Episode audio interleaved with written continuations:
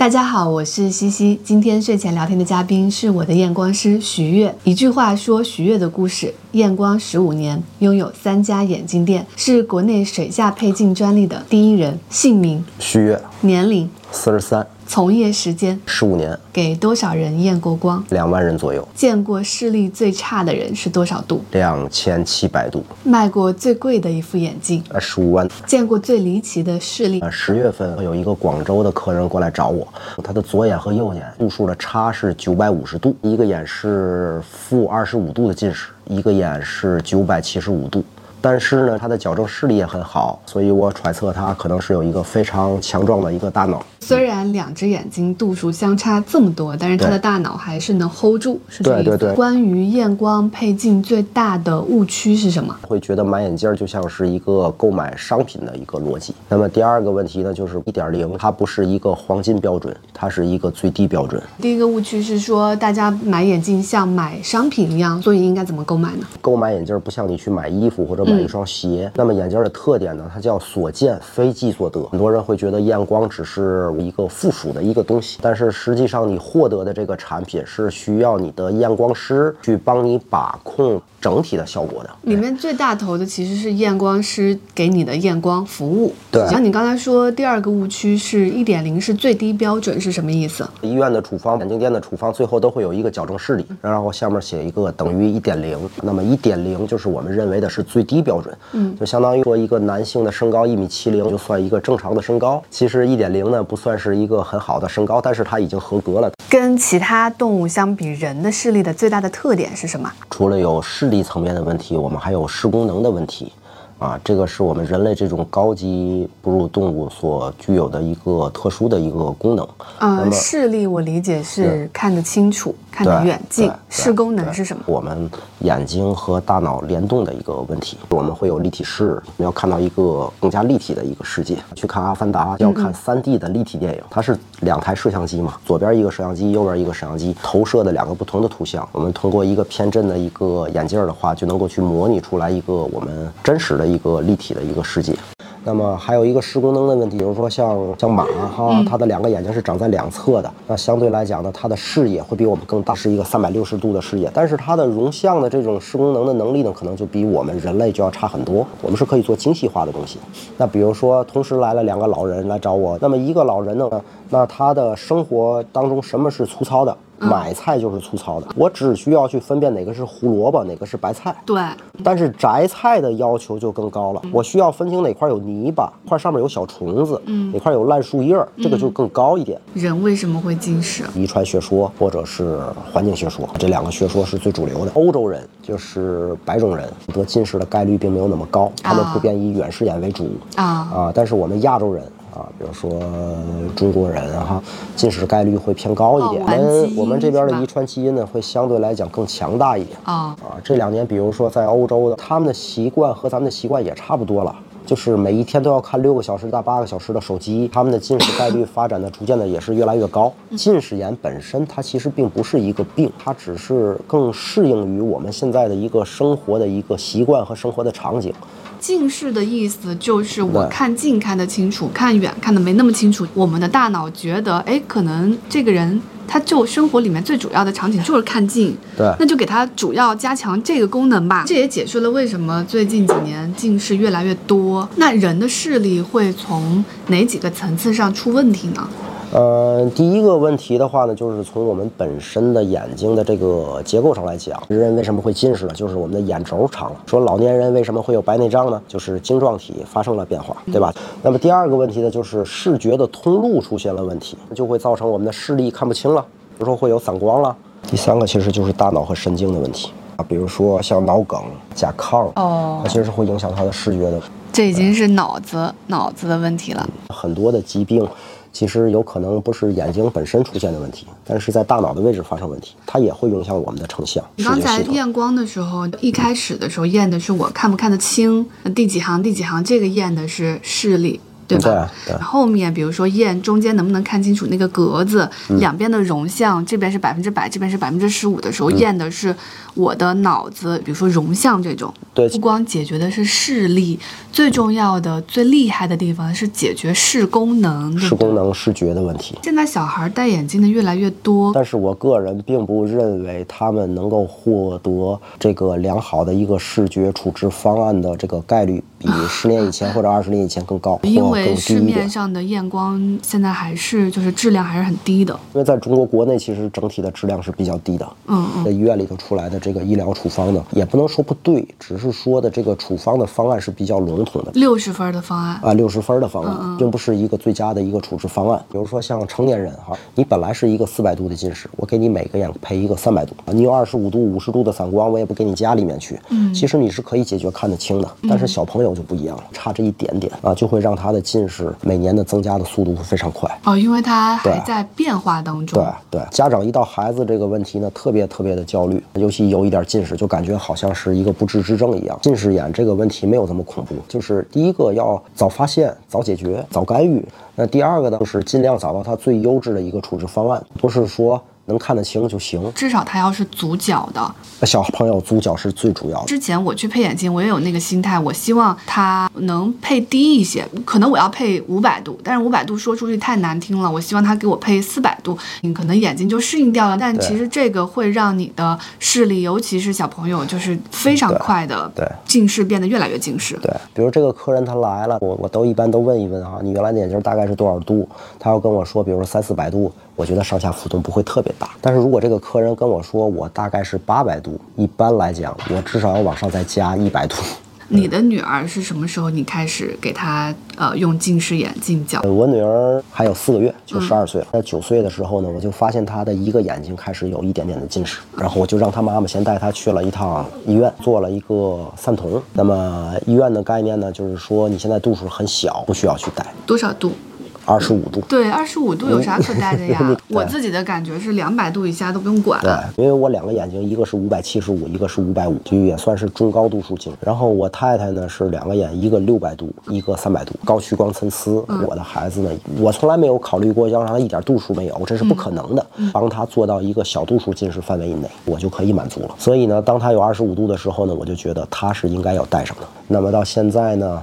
呃，大概已经两年多的时间，一个眼增加了二十五度，一个眼增加五十度，所以他现在的眼睛的近视是一个眼七十五度，一个眼是五十度。戴足角眼镜的情况下戴，足角眼镜的情况下，而还是会增长。还是会增长。嗯但是两年呢，每只眼睛最多的那只眼睛增加了五十度，对，就相当于一年增加了二十五度，那这只眼睛以接受。度数的增加，它主要的时间段就是在青少年的时间段，是吧？对，嗯我们希望小朋友呢，在十岁以前呢，不要获得一个超过两百度或者三百度以上的近视，因为如果在十岁以前呢，他有一个比较高度数的一个基础的话，嗯那么他在成年以后，他的大概率事件可能是一个高度数近视。啊，那么第二个呢，是在他的青春期，这个孩子的身高增加的越快，他的眼周呢也会增加的速度会更快，因为他身体各个方面都需要去发育嘛。现在小女孩儿她的长个儿比较早，我们是不到十二岁。已经快接近一米七了，那这样的话呢，我预估他在青春期不会有太大的一个度数的一个增加。哦，明对白，。所以我预估他在十八岁到二十岁成年以前，最终会控制在一百五十度到二百度以内的近视，我们已经可以接受了。成年之后呢，就成年之后眼轴其实已经不会再生长的情况下，为什么很多人成年之后度数还是会一年更比一年深呢？呃，第一个是不正确的，本来就是八百度。然后呢，找了验光师 A，他配的是六百度。到了验光师 B 那里，他给增加了五十度。因为你找我配眼镜嘛，我总让你看得更清楚一点。对就是我做的这个工，你得觉得有效，对不对？我给你增加五十度，你是不是比原来清楚点？然后你下一次又去找了师傅 C，他给你配到了七百度，就给你加了五十，哎，你又感觉清楚一点，哎，这个师傅还可以。但是其实你还没有配足，对，实际上它本来就是八百多。哦，还有另外的一个原因，一点零不是最优的黄金标准，很多的地方的处方都是一点零，但是你像艾瑞克是多少？它是一点1.6六，就是今年我四十三岁了，我单眼拿出来也都是二点零，所以我双眼应该是大于等于二点零。我觉得我怎么从高中以后，我都觉得我都过了十八岁，为什么我近视每年还在长？对，二十岁配的是四百五，现在是五百七十五。嗯我从业四五年以后，大概在十年以前，我的度数到现在一度是没有变化的。哦，其实只要足角成年以后，你的度数就很大概率不会再长了。对对。我的感觉是我身边百分之九十的人，他们配眼镜，他们都是不足角的，为什么呀？那么第一个问题的话呢，就是我们的验光的距离，商业期是不是寸土寸金？那么一个老板呢，租了五十平米的店，四十九平米都是卖眼镜的，嗯，啊，一平米验光，这个是不行的。对，呃，因为呃距离不够吗？我们验光的距离呢是希望在五米。不能小于四米。嗯，欧洲的一些国家，它要求的甚至是在六米，在五米啊。我们参与的调节就是五分之一 D，就是五分之一的一百度，就是二十度。嗯，那你要知道我们的度数的镜片是多少度一跳的呢？是不是二十五度一跳的？是的。啊，六百二十五、六百五、七百二十五，对吧？那如果你是把你的视标，就是视力表放一米半，我昨天去商场吃饭还，就是一点五分之一 D，它的干预量，那是多少？六十度。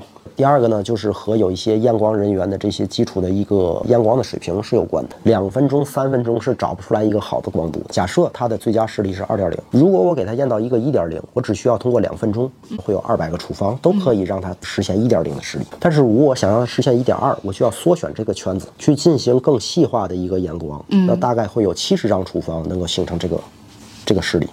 但是我想给它验到一点五呢，我又要缩小。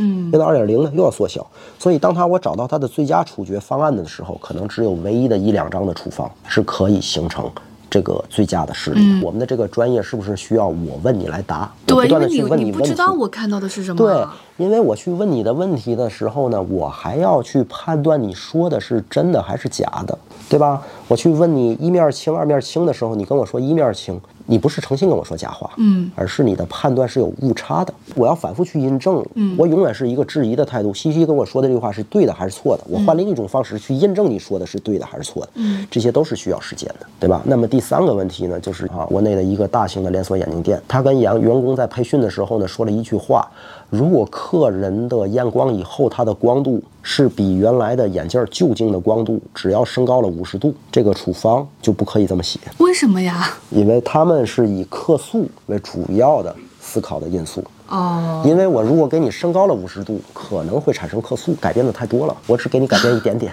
客户认知什么是好的眼镜店，就是把我眼睛治好了，没让我那么就发生度数升高那么多的地儿。对，比如说你再去挑眼镜，是不是挑了个三四副？啊，对。这三四副你犹豫不决，嗯，但是我不能全买，对，我只会买一个。是啊。这个时候很多眼镜店潜规则，我跟你去说，我左手拿的这只更适合你，我怕你不信我，我是不是要喊另外一个店员？嗯，问问他。嗯，但是他知道我们两个人。是有一个潜规则的，我拿在左手里的，就是希望你告诉我选择的是哪一只，哦，右手是不希望你选的。欠角哈，它还会造成另外的一个问题，就是我们呃会有一点提前老化的问题。那你如果想让你的肌肉变得更强壮，那你是不是要举哑铃或者杠铃？对。那么在举哑铃或者杠铃的时候，你是不是要做收缩？嗯。你很少有健身去拿一个哑铃就这样绷着。说老花眼最主要的原因就是我们的肌肉没有力量了，不能够让我们的眼睛的这个晶体变成扁平或者是隆起，隆起去看近。哦，调节不了了。对他没有这个力量。那么第二个因素的话呢，为什么有的人表现是四十八岁开始老化，有的人在三十九岁就不行了？最主要的原因呢就是欠角。我们长期的是处于一个低调节的一个状态。你经常四百度配了一个三百度，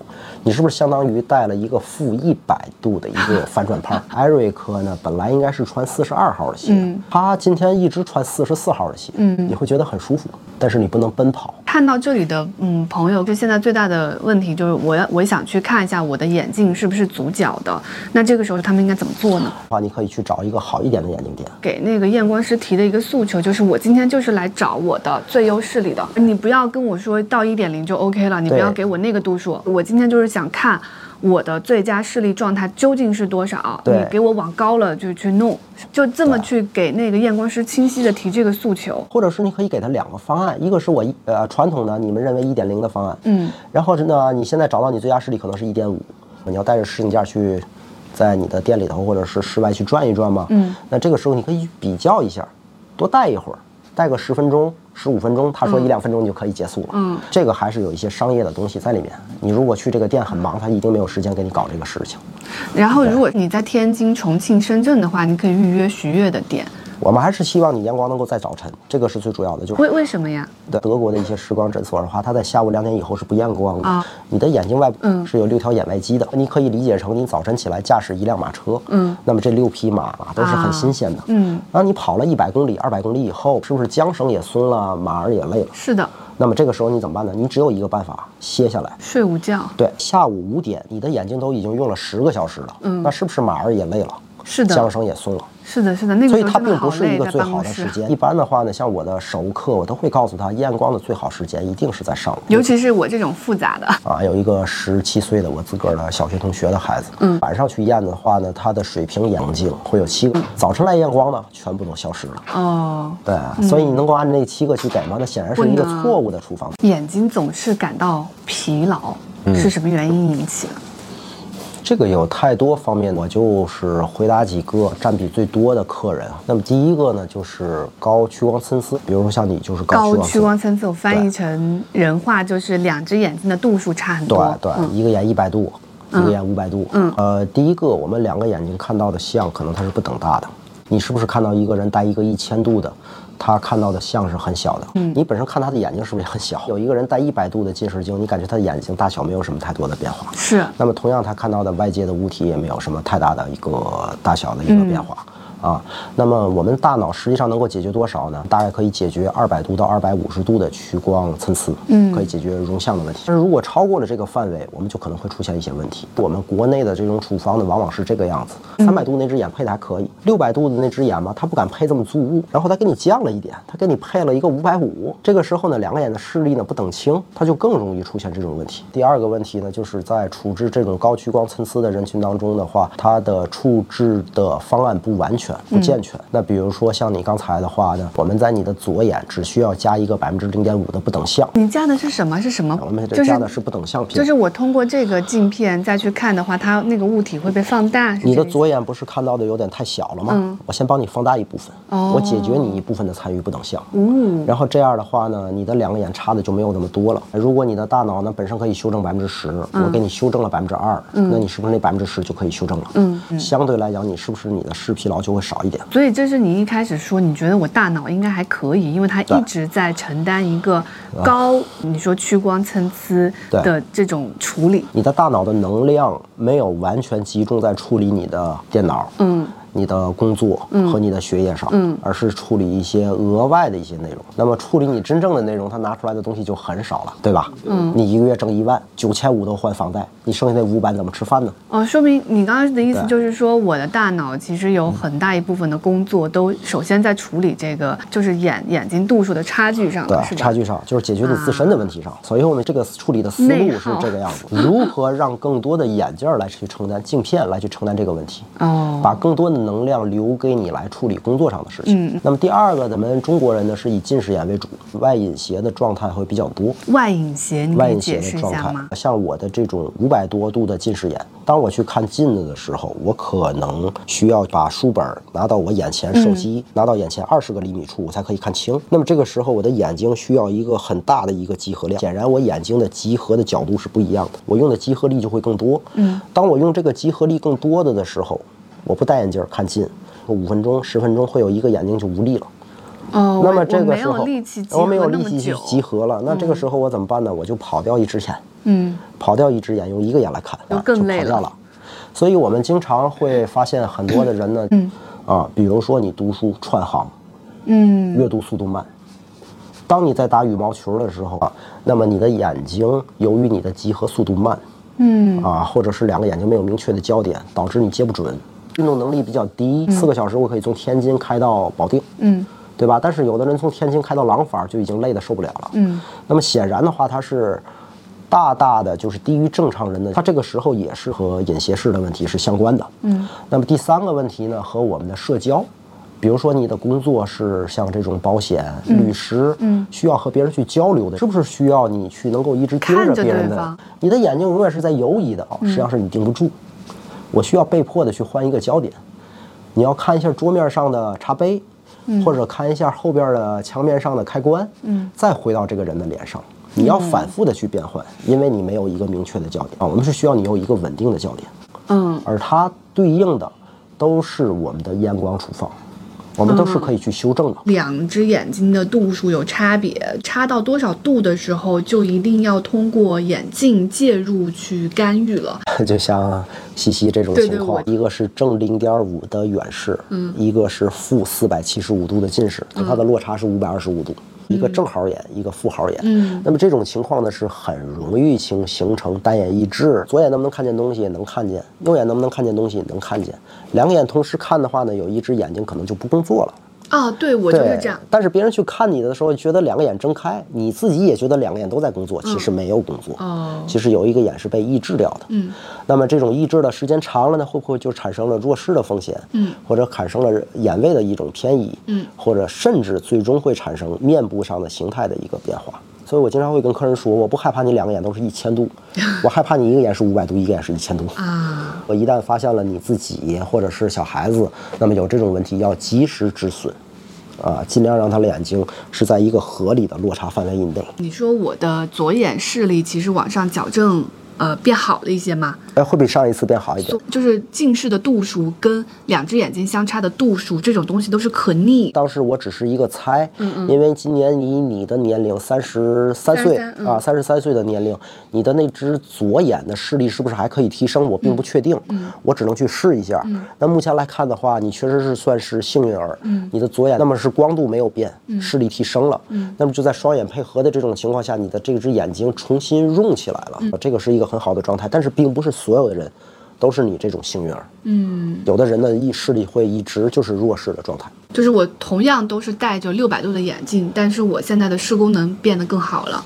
对啊，你的一千度近视还是一千度近视，我是没有办法去帮你缩减度数的，哦。变成七百度、六百度，没有这个办法。这个在医学上呃没有没有，目前世界上没有这个东西。哦。但是我们能够提高的你的视力、视敏度，嗯。啊，你的双眼协同合作的能力，嗯。你的持续工作的能力，嗯。你的大脑吸收图像的能力和你的处理问题的逻辑的能力，嗯。你可能会变得更聪明，嗯，工作更有效，啊，完成事情更快速。因为你的大脑不用再花那么多 CPU 去处理容像的问题了，是吧？对，有一个小朋友，呃，他就是一个大外外隐斜的状态，十二个就是外斜位。那么他以前去弹琴的的时候呢，他去看琴谱必须要有一个东西来指着、嗯指着来去看，不然他会串行。嗯，他好像跟我形容的是。要不就一直盯着这个乐器，我去看下边的观众的时候，感觉很不舒服。嗯，但他这次来的话呢，经过一段时间的训练呢，包括呃佩戴眼镜，那现在基本上可以不太穿行了。嗯可以就是自个儿翻篇儿的自个儿来去读这个嗯乐谱。啊，然后呢，也能够和台下的观众就感觉有这种互动。我并没有降低他的度数，这我只是提供了他的视觉状态，他可能会获得人生中更好的一个乐趣。大家肯定很关心的是，假设他没有在重庆、深圳、天津，假设你这边预约满了，那他怎么去找到一个说得过去的验光的地方呢？呃，嗯，其实我在跟西西录制节目呢，是希望说的更客观一点，不掺杂个人的因素在里面嗯哈。我们从一个大的逻辑上来讲，就是愿意验光收费的人，起码你还会愿意去相信他有一定的本事。我从来没有看到过验光收费，哎，对对都是眼镜店里面免费的呀。对，啊，就是都不收费，嗯啊，都不收费的话呢，大家都是把所有的脑子，啊，都是在研究怎么去卖眼镜的。比较好一点的验光师，一般都是收费的。嗯，收费标准大概是个什么呃，像天津的话，我们这边眼科医院验个光大概就在一百块钱左右。当然，如果您是在一个三线、四线、五线的这样的城市，嗯，如果找不到太好的话，那就只能够去到眼科医院去做一下屈光的一个检查。对于我们普通消费者，我一定认为去了 A 店有十个电子元器件，你就会觉得它比较高大上。对，啊，那个那个那个店里头只有一个电子元器件，就比较 low。嗯啊，其实往往不是这个样子，因为我们是分成客观验光和主观验光。嗯嗯我们最后的处方是一定要以主观验光的标准作而为结果而。主观验光是没有办法借助仪器的。对，它往往是我问你答。对对，所以我们最终的，不管你是用牛眼，还是用电脑验光仪，还是用剪影，我们最终都要回到实景架去一个佩戴，去知道你的光度到底是不是一个完全符合你的光度。嗯所以你可以去看一下你的视光师是不是整个流程能够帮你很用心的来走一步。嗯，你刚才说在验光到最后都是要靠主观去判断的话，那么线上配镜、线上验光就是个伪命题了，对不对？我个人我不拒绝一个价格比较敏感性的一个客户，你有一个固定的预算，那我又想找到一个相对应更加的一个处置方案，那么网络配镜可能是你一个比较好的一个一个方式。你的意思是说足够便宜？呃，但是呢，你在网络配镜往往很难找到你的镜眼距、你的瞳高，瞳高很重要的啊，我的瞳距也是很重要的，嗯，对吧？那么这些面弯这些参数是很重要的，你可能很难去获得这种参数，因为这种参数是需要实地测量的。你配了一个 A 款的眼镜儿哈，它戴的位置是这个位置，嗯，同样的这张脸。戴 B 款的眼镜可就不是这个位置了，它就换位置了，哦所以它的瞳高、瞳距、面啊弯、倾斜角都会发生变化的。我们自己出去配眼镜的时候，是不是之前那么多眼镜都配的不对？是因为我们自个儿的主诉也是不对的？那么在国内的这个事情运行呢会比较尴尬，比如说我去问一个陌生的女客人，我去问她的年龄，她都不愿意去跟我去讲。嗯，啊，她认为年龄和你验光有什么关系？其实它是有非常大的关系。我们甚至的时候，有时候需要去量一个人的从手肘到中指指关节的这个距离，因为这个距离是代表你的近处的阅读的一个距离。哦，啊，那我要去问你有没有一些基础病，比如说你有没有高血压，吃的是利尿剂，你还是贝塔抑制剂哈，或者是你有没有一些什么甲亢，或者是糖尿病，往往是在客人在一次配镜以后，第二次和我形成很好的信任关系，他才去愿意把他知道的一些事情告诉我。嗯，但是这些事情你往往是在第一次就是应该去跟我去讲而。且感觉验光还挺耗费时间的，就是像我们今天录，其实你出出中间也验过光，而且都还是老客户，对吧？对啊对一个至少是半个小时起。我现在四十岁的年纪，一天我满负荷，我验到十个光就已经很累了，因为我每一个光平均要半个小时到四十分钟。嗯我们这个专业的话，也不是把它更夸张化，但是其实它远远会比各位要想象的要复杂，嗯，立体式。对，远远的想象到复杂。比如说两副眼镜都是两百度，但是两百度跟两百度的眼睛会有非常多的区别。非常多的区别。我们在国内解决的就是球镜和柱镜的问题，就是球就是近视远视哈，柱就是散光。那么其实还有一个非常重要的一个光学元素，就是棱。那么我们每加一个光学参数呢，能解决的问题也是成一个几何级的一个变化。比如说像艾瑞克，他可能也是二百度，我也是二百度。嗯，啊、但是像他的话呢，他解决完二百度以后呢，他没有什么其他的问题了。但是像我呢，那我可能也是二百度，我二百度，我天天头疼。那我跟艾瑞克是同事，他天天可以像打了鸡血一样的开会工作，下了班了还能出去打球，喝点小酒，我就不行，我四点已经很困了。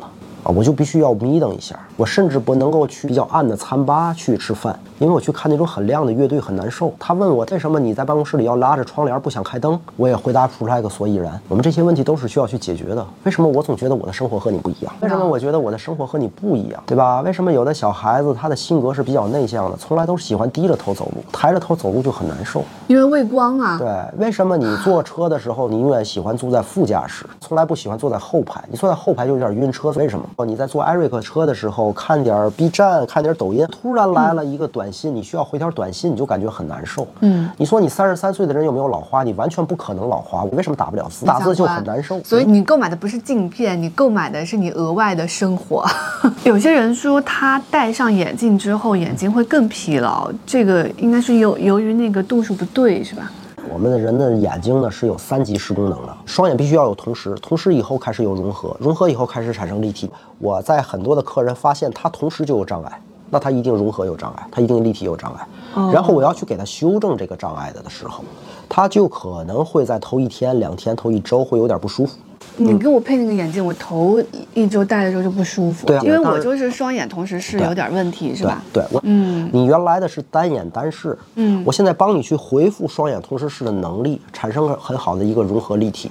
那么这种情况下，你的大脑的逻辑需需要慢慢的去改变，因为它和你的原来的生活习惯和大脑的认知产生了偏差。而且那个时候我刚戴上眼镜的时候，你就一直在问我，你看那个地板有没有凸起来的地方？你是、你是挖的。塌陷啊。啊，容像和原来的逻辑发生了变化，嗯然后他慢慢的话呢就可以接受。原来如此。对，，还有一种情况是什么呢？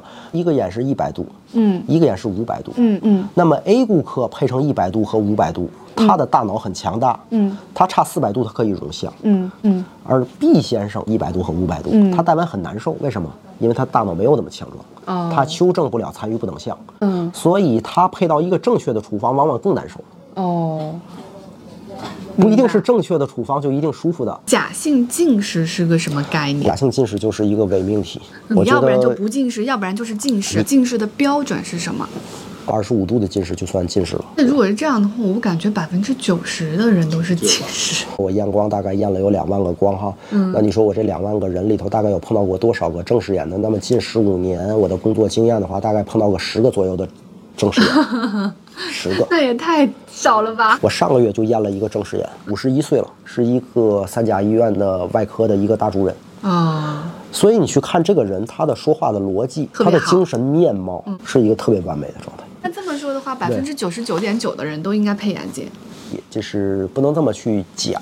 嗯，比如说像我孩子哈，嗯我就经常说，等你二十岁，如果真的是一百度以内的近视，出去逛个街呀，嗯，你就可以不戴了。像我的这种度数五百度，那你说我有没有什么时间是可以不带的？也有，也有。比如说我去游泳池游泳去，嗯，我只是需要不踹到别人就可以了。对，但是其他的我生活还是需要去带的。